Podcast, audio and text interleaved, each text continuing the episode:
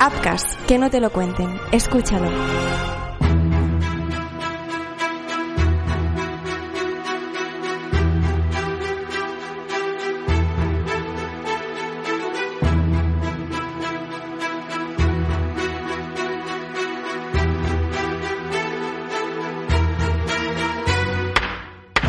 Hace cinco años, horas antes de que Barcelona sufriera un atentado que cambiaría nuestras vidas, Valencia se estremecía con un apuñalamiento a un joven ingeniero. Tenía tan solo 35 años. No podía siquiera imaginar que alguien quisiera asesinarle, y mucho menos en aquel garaje en su casa del barrio de Patraix. Pero aquello sucedió. Fue tan rápido como premeditado. Y aunque no fuera ni mucho menos el asesinato más sanguinario que España haya visto, los motivos de su muerte sacudieron a todo el país. Esta es la historia de cómo, quiénes y por qué mataron a Antonio Navarro Cerdán. Hola, mi nombre es Marc Truco. Bienvenidos a Juicios de Crímenes, el podcast donde van a parar los juicios de los casos más impactantes de la historia. Empezamos.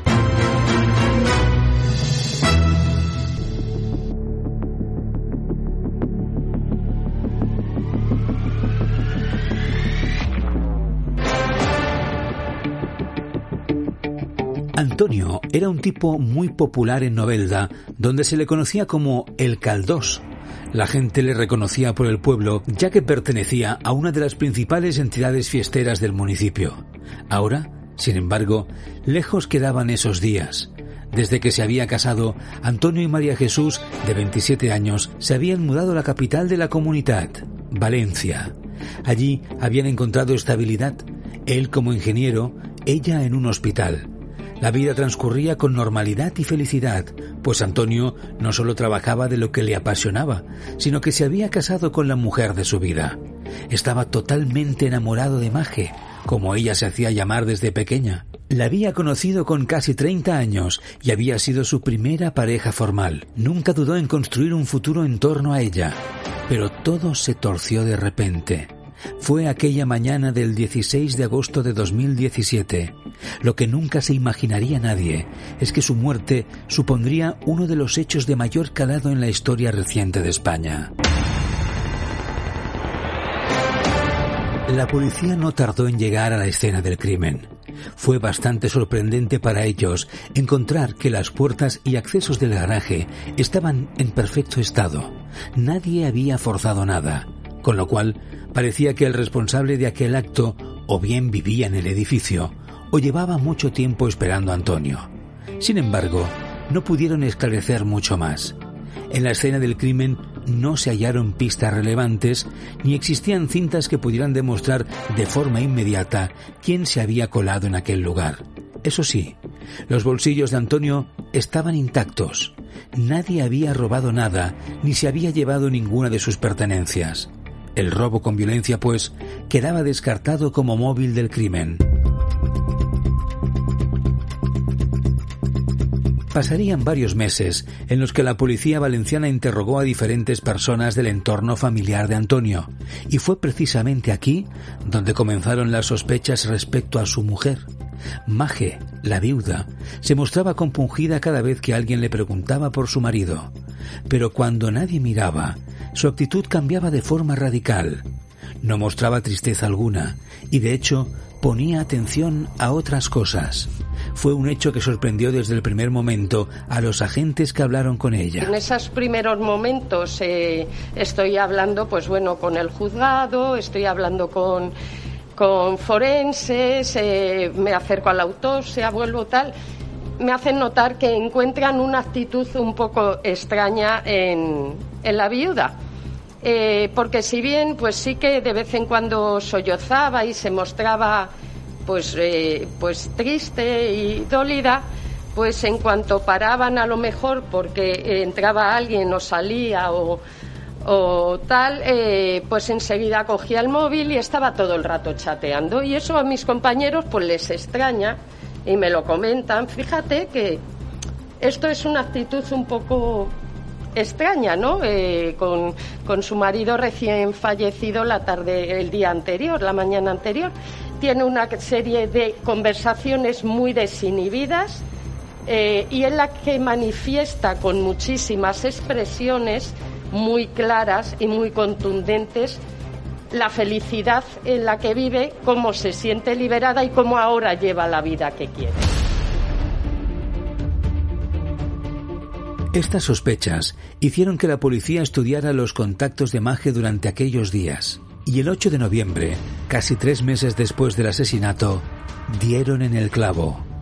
Una conversación entre la propia mujer y uno de sus compañeros de trabajo, Salvador Rodrigo, que era celador en el hospital. Salva.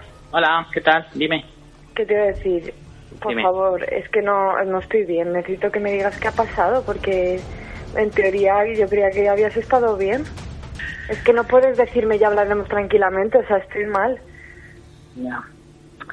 O sea, yo no sé qué ha Pues- pasado, si he dicho algo mal o... No, es que me ha venido a la cabeza que, que, que es verdad que tu madre tiene toda la razón, que tienes que desconectar de tu casa y me ha venido a la cabeza que en cierta medida también tendrás que desconectar de mí porque yo te lo voy a recordar cada día que me veas.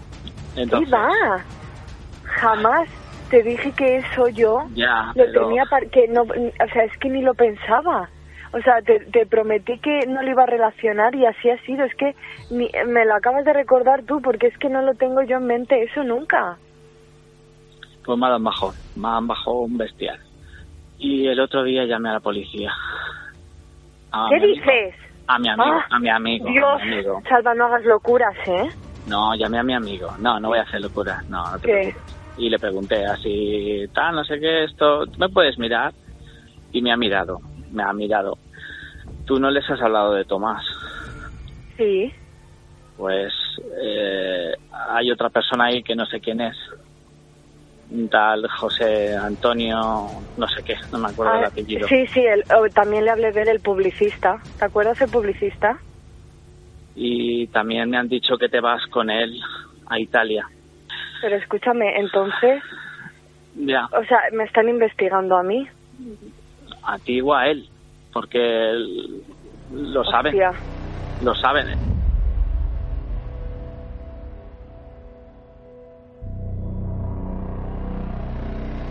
La realidad es que Maje quería divorciarse porque no estaba enamorada de Antonio. Apenas llevaban 11 meses casados cuando todo se precipitó, pero sus relaciones extramatrimoniales habían llegado incluso antes del sí quiero. En total, había hasta cuatro. En realidad, ella no quería casarse, pero finalmente accedió porque no quería defraudar a su familia. Desde entonces, la relación en casa había ido a menos. Eran cada vez más frecuentes las discusiones y según la propia mujer, Antonio le había amenazado con irse de casa alguna que otra vez. Aunque posteriormente se descubrió que aquello no era cierto. La noche del 15 de agosto, ella le expresó con total naturalidad que tenía turno de noche en el hospital. Era mentira. Estaba con uno de sus amantes. Lo mismo días antes, cuando incluso le cocinó media empanada con una nota que rezaba Puchi, ya en el hospital, goza esa empanada hecha con amor. De nuevo, era mentira. Se encontraba con otro amante, al que por cierto le había llevado la otra mitad de la empanada. Pero aquello no era lo único. Las conversaciones telefónicas entre ella y el celador eran lo suficientemente explícitas para creer que ambos estaban involucrados en la muerte de Antonio. Curiosamente, los documentos que habían firmado como matrimonio contemplaban una pensión de viudedad de 1.100 euros al mes, además de varios seguros de vida caros que el ingeniero había firmado. Lo había hecho gracias a su cargo en una conocida empresa española de construcción. Mientras tanto, su mujer le había sido infiel. Y no solo eso, sino que ella presumía de que Antonio lo sabía y le perdonaba para no perderla. Finalmente, el 10 de enero de 2018, la policía decidió detener a ambos. A ella, además, lo hizo saliendo de casa de uno de sus amantes. Lo hizo tras estudiar varias de aquellas conversaciones. entre ellas una de Maje con una amiga en la que aseguraba sentirse liberada tan solo un mes después del asesinato. Tanto ella como Salva fueron acusados de haber perpetrado el asesinato de Antonio y fueron encarcelados inmediatamente. Al poco tiempo después comenzaría la discordia. Salva reconoció haber cometido el crimen ante la policía. Era un perfil criminal poco habitual, puesto que no tenía antecedentes. En realidad, aquel tipo era un celador de 47 años que llevaba toda la vida viviendo en Valencia Centro, casado con Inma, la jefa de la cuarta planta del hospital, y llevaba una vida relativamente tranquila. No es de extrañar, pues, que Salva apuntase a Maje como instigadora de aquel asesinato. Así lo hizo durante el juicio. Y en la fecha esa exactamente le pidió a usted que lo matara, expresamente así. No lo recuerdo con claridad, pero sí. Que lo matara. Sí. ¿Y usted aceptó? Sí. ¿Y por qué aceptó usted si no conocía siquiera a la víctima? Yo estaba muy enamorado de ella y continuamente me decía los maltratos psicológicos que sufría. Entonces temía por su vida también. Oiga, señor, pero estamos hablando de eliminar físicamente a alguien. ¿Cómo aceptó usted esta proposición? No lo sé. Temía perderla.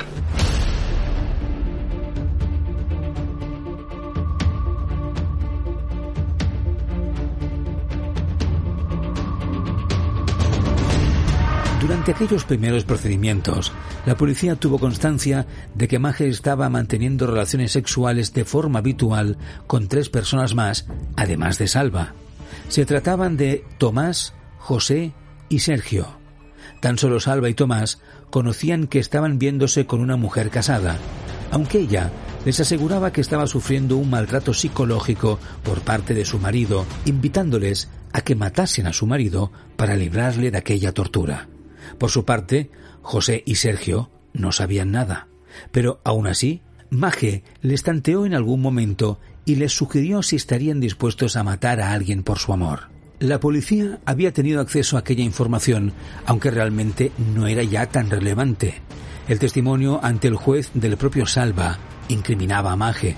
Por aquel momento, los medios de comunicación y la sociedad española la conocía por un nombre, la Viuda Negra, aunque ella admitiera ante la policía haber planificado el asesinato de Antonio, su testimonio varió de forma radical cuando tocó testificar de manera oficial en el juzgado.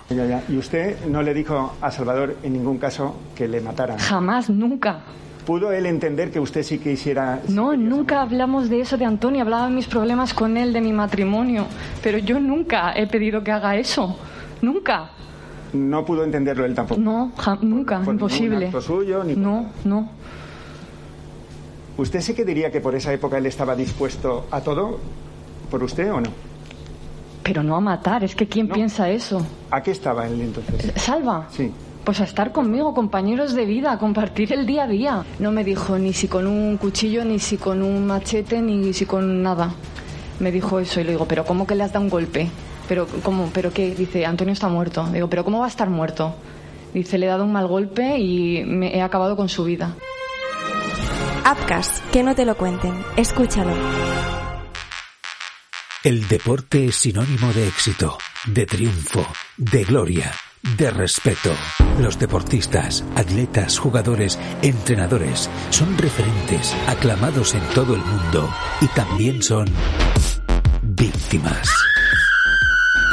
Tribuna Marca con Joan Prats y el podcast Crímenes Ibéricos de Apcas.com presentan Crímenes Deportivos, el podcast que te narra las muertes y asesinatos de deportistas de todos los tiempos. Escucha Crímenes Deportivos en tu plataforma preferida de podcasting.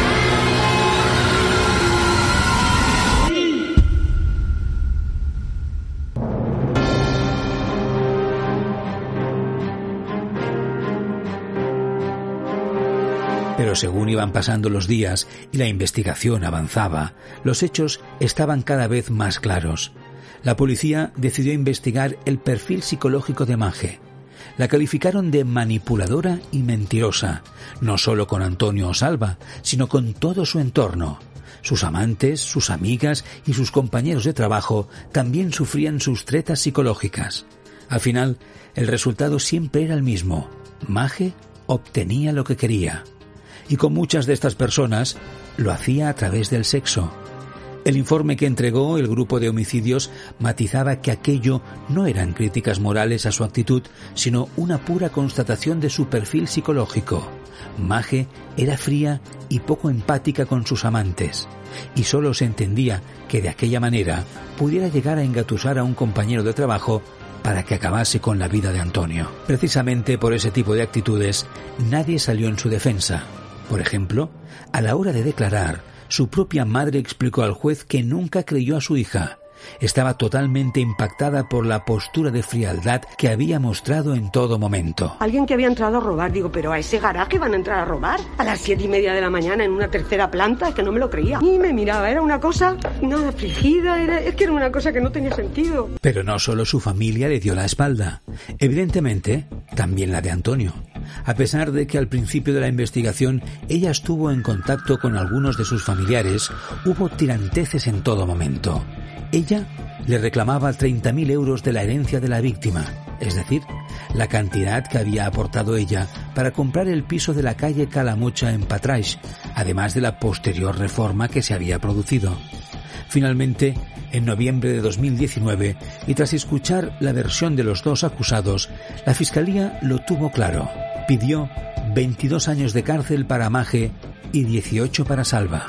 Por su parte, la acusación particular aumentó ambas penas a 25 y 20 años respectivamente.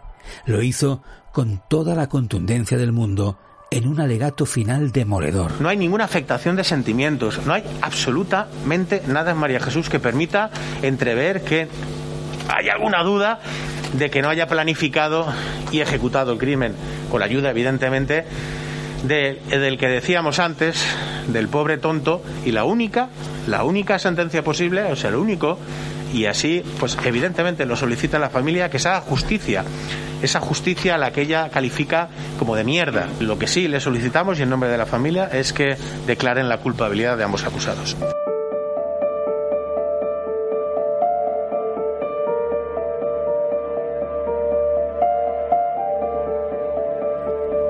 eran peticiones radicalmente opuestas a las que solicitaba, por ejemplo, el abogado de la viuda.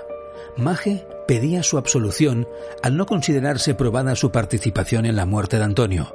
Aún así, en su alegato final, se disculpó ante toda la familia Navarro Cerdán. Y ante todo, de nuevo mi arrepentimiento y perdón hacia la familia de, Antonio. Y sobre todo, eh, mi egoísmo y cobardía eh, a la hora de no acudir a la policía cuando Salvador me contó lo que había hecho.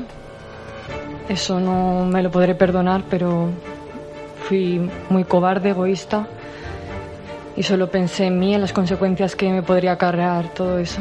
Lo siento mucho. El juicio ordinario dio inicio oficialmente un año después, en octubre de 2020. Todo fue muy rápido. De nada sirvieron las versiones de Maje o el arrepentimiento de Salva, que además había mostrado su colaboración con la justicia. Ambos recibieron un severo castigo. Declarar que Salvador Rodrigo La Piedra es culpable de la muerte intencionada de Antonio Navarro Cerdán. María Jesús Moreno Cantó es culpable de la muerte intencionada de Antonio Navarro Cerdán. Maje fue condenada a 22 años de cárcel por haber ideado aquel asesinato con el agravante de parentesco. Salva, el ejecutor, fue sentenciado a 17, con el atenuante de haber ayudado a esclarecer los hechos colaborando con la justicia. El juicio y el caso se retransmitieron por toda España en pleno impacto del coronavirus en nuestras vidas, muchos se quedaron helados al constatar la manera en la que Maje jugó y manipuló a su antojo con el único fin de conseguir lo que quería. Hoy, pese a que Antonio nos haya dejado, la justicia ha puesto a los responsables de su muerte donde les pertenece.